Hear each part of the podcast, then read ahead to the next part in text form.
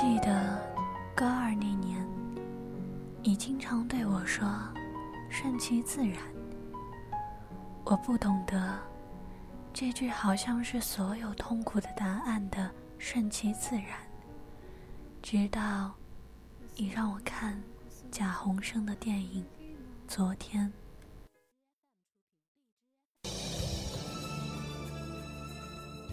当我发现自己处于烦恼之中，他来到我的身边，为我指引方向，顺其自然。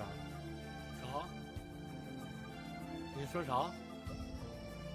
我没跟你说话。当我深陷黑暗的时空，他站在我的面前，为我指引方向，顺其自然。所有伤心的人生活在这个世界上。将会有一个答案，顺其自然。即使他们将要分离，他们仍有机会看到一个答案，顺其自然。阴云密布的夜空，依旧有光明，它照耀我直到明天。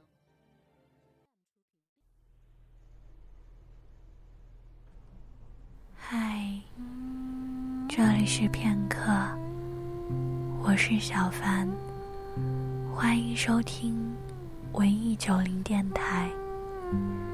今天，我想把这个故事讲给小耳朵们听，也想，也想对即将过去的二零六年所有的不顺心的事情说再见。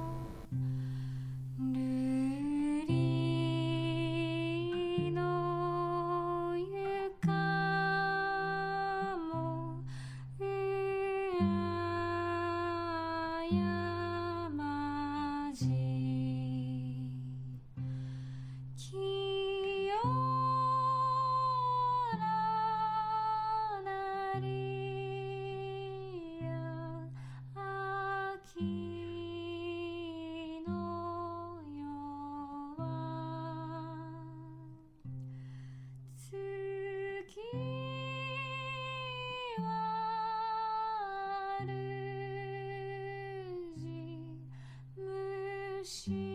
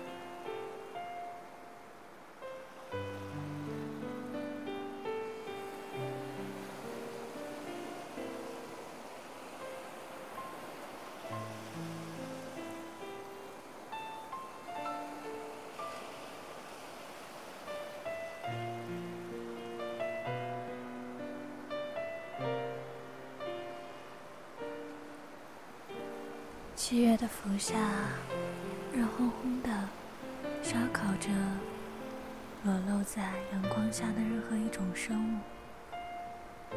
汗水湿透了身上的衬衫，即使它已将我晒得漆黑，也融化不了我的内心，我的决定。我要去见小 A，心里头。有一种预感，预感着我们会说再见。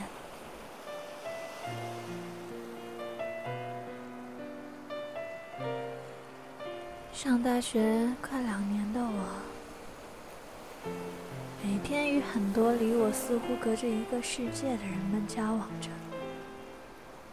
我尝试着无数次的去说服着自己，说不要再像十七八岁的时候那样的我，脆弱、单纯、自我的生活。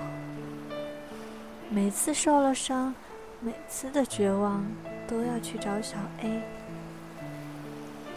那个时候的他还是很同情我的，同感着我生活的一切伤悲。可是慢慢的，我们两个人是永远相互依赖的负能量，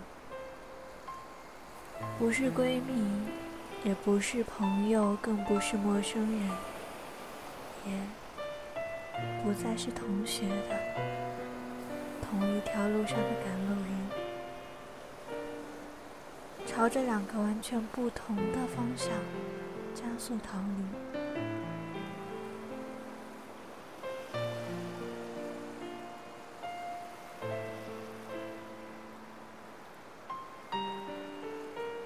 是我先离开的，理由是我不想太悲观的生活了。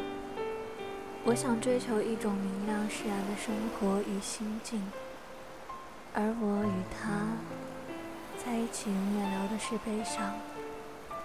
在我的眼中，民谣等于悲伤，而他那么义无反顾地朝着悲伤的极点奔去。或许是我们两个人都是朝着那个点奔去的，只是我们到达的时候得到的东西不同罢了。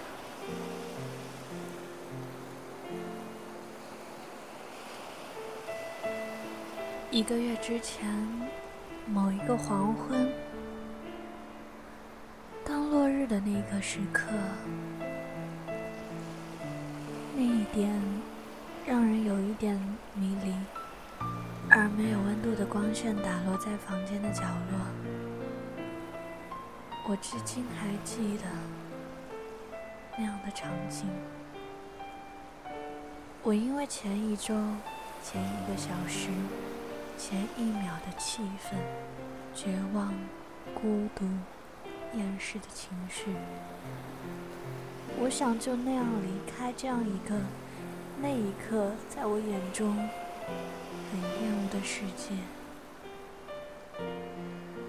我删掉了微信，删掉了微博里的所有。然而，我根本没有勇气，毫无勇气。我拿出一根红笔，在左手静脉画了无数道红色的杠子。画到最后，都有些触目惊心了。那个时候，我都在嘲笑自己，然后我好像不怎么愤怒了，开始有一些恐惧。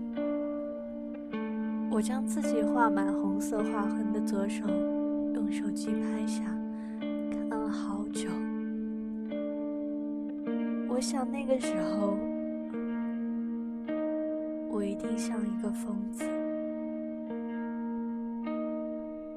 我告诉自己，以后我不会了，我绝不再去想那些了。我要和过去的自己彻底告别了。我当时还有些开心，开心的哭了。当泪水顺着鼻子流到嘴巴里。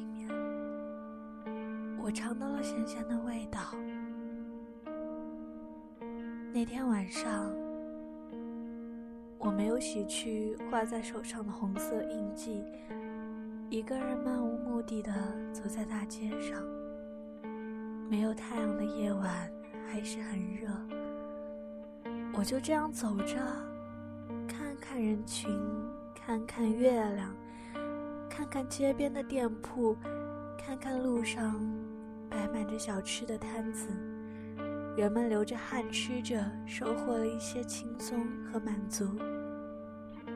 回到家，手上的红色笔痕早就被汗水吞噬了，好像什么都没有发生，就像做了一场炎热的梦境。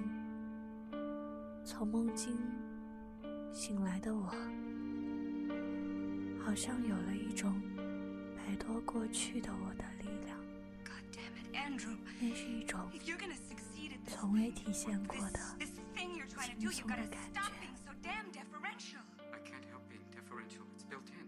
关于小黑的那个起点，我是在偶然的一次从他手机备忘录里面看到的一句话，内容是：“他妈的，是有多想让我自杀一次给你看呀？”七月就要这样过去了，我在度过我的极点过后的某个最炎热的一天，和小 A 见面了。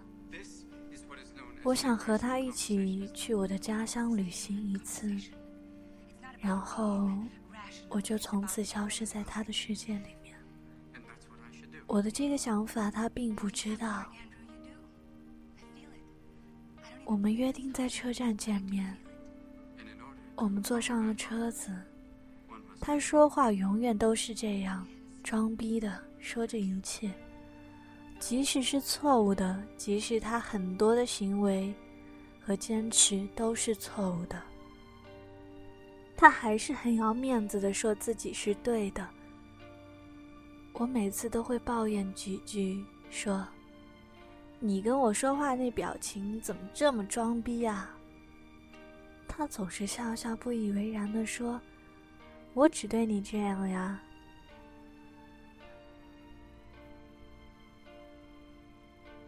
到了县城，他一直想去参加那个同城民谣聚会，可是我不想去。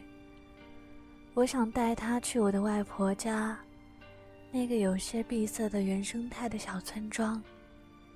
于是，我们都执拗的坚持自己的选择。我想，我永远都会记得他的那个冷漠的表情。还有那句话，那你去吧，我一个人回去。当时我的心像被撕裂了一般，我追上他，心里想着：好吧，那就在这告别吧。我追上他，和他并行着说：好，那我就走了。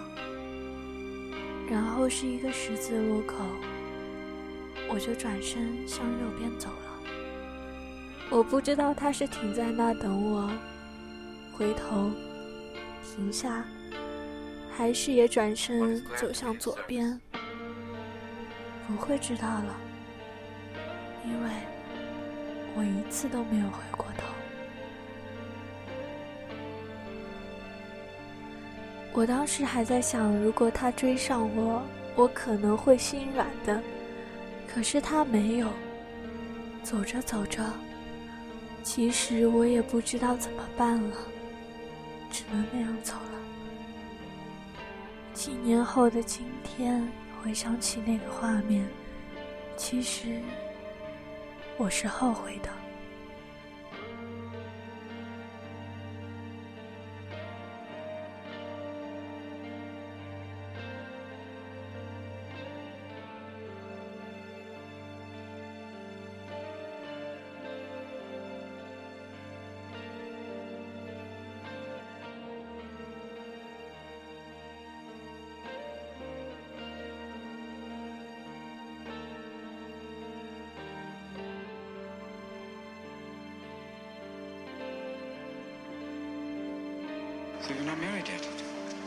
Two weeks from Saturday.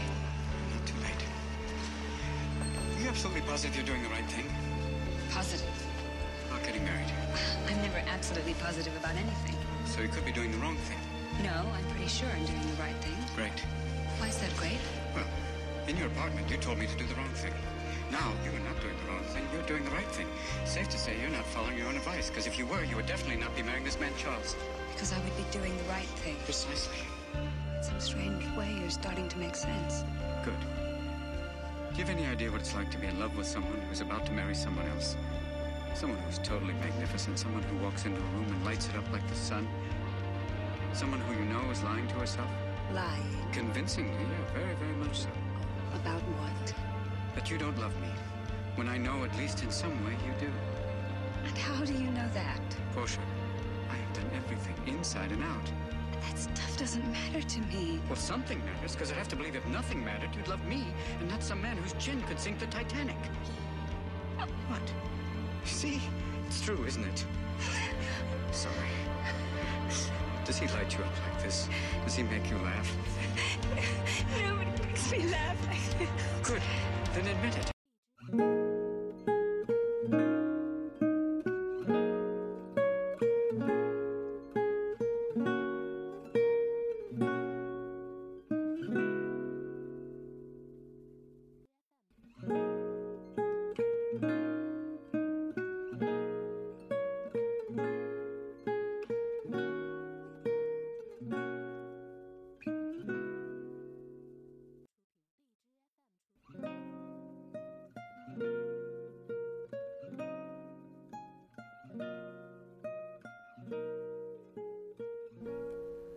我坐上去山里的乡村巴士，在车上，我似乎流了这辈子也没流过的那么多的汗水，头发、衣服全部湿透。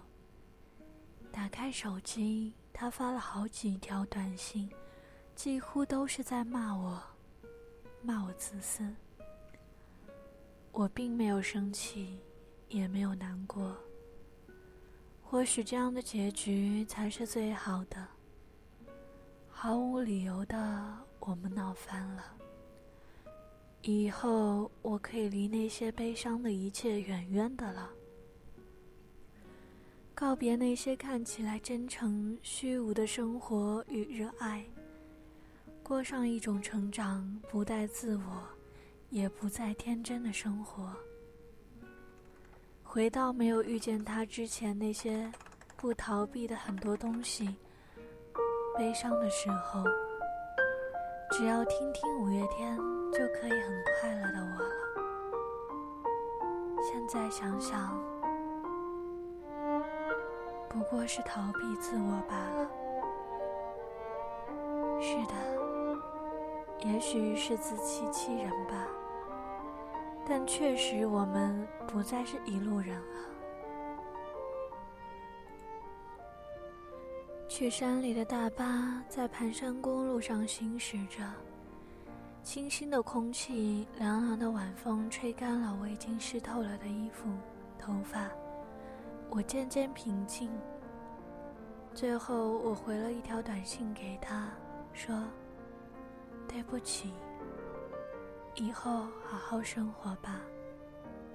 祝你可以遇见同一个世界的人。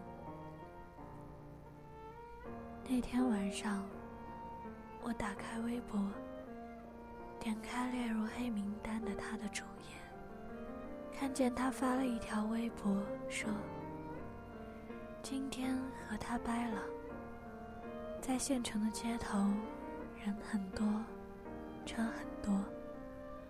我的汗水流不停，也擦不净。顶着下午四点的日头，荡到这巴士站，上车，和他，跟县城再见。看完，我有一种内疚和自责感，但是，我安心了。然后将他从黑名单移除。它就会消失在电脑茫茫数据里。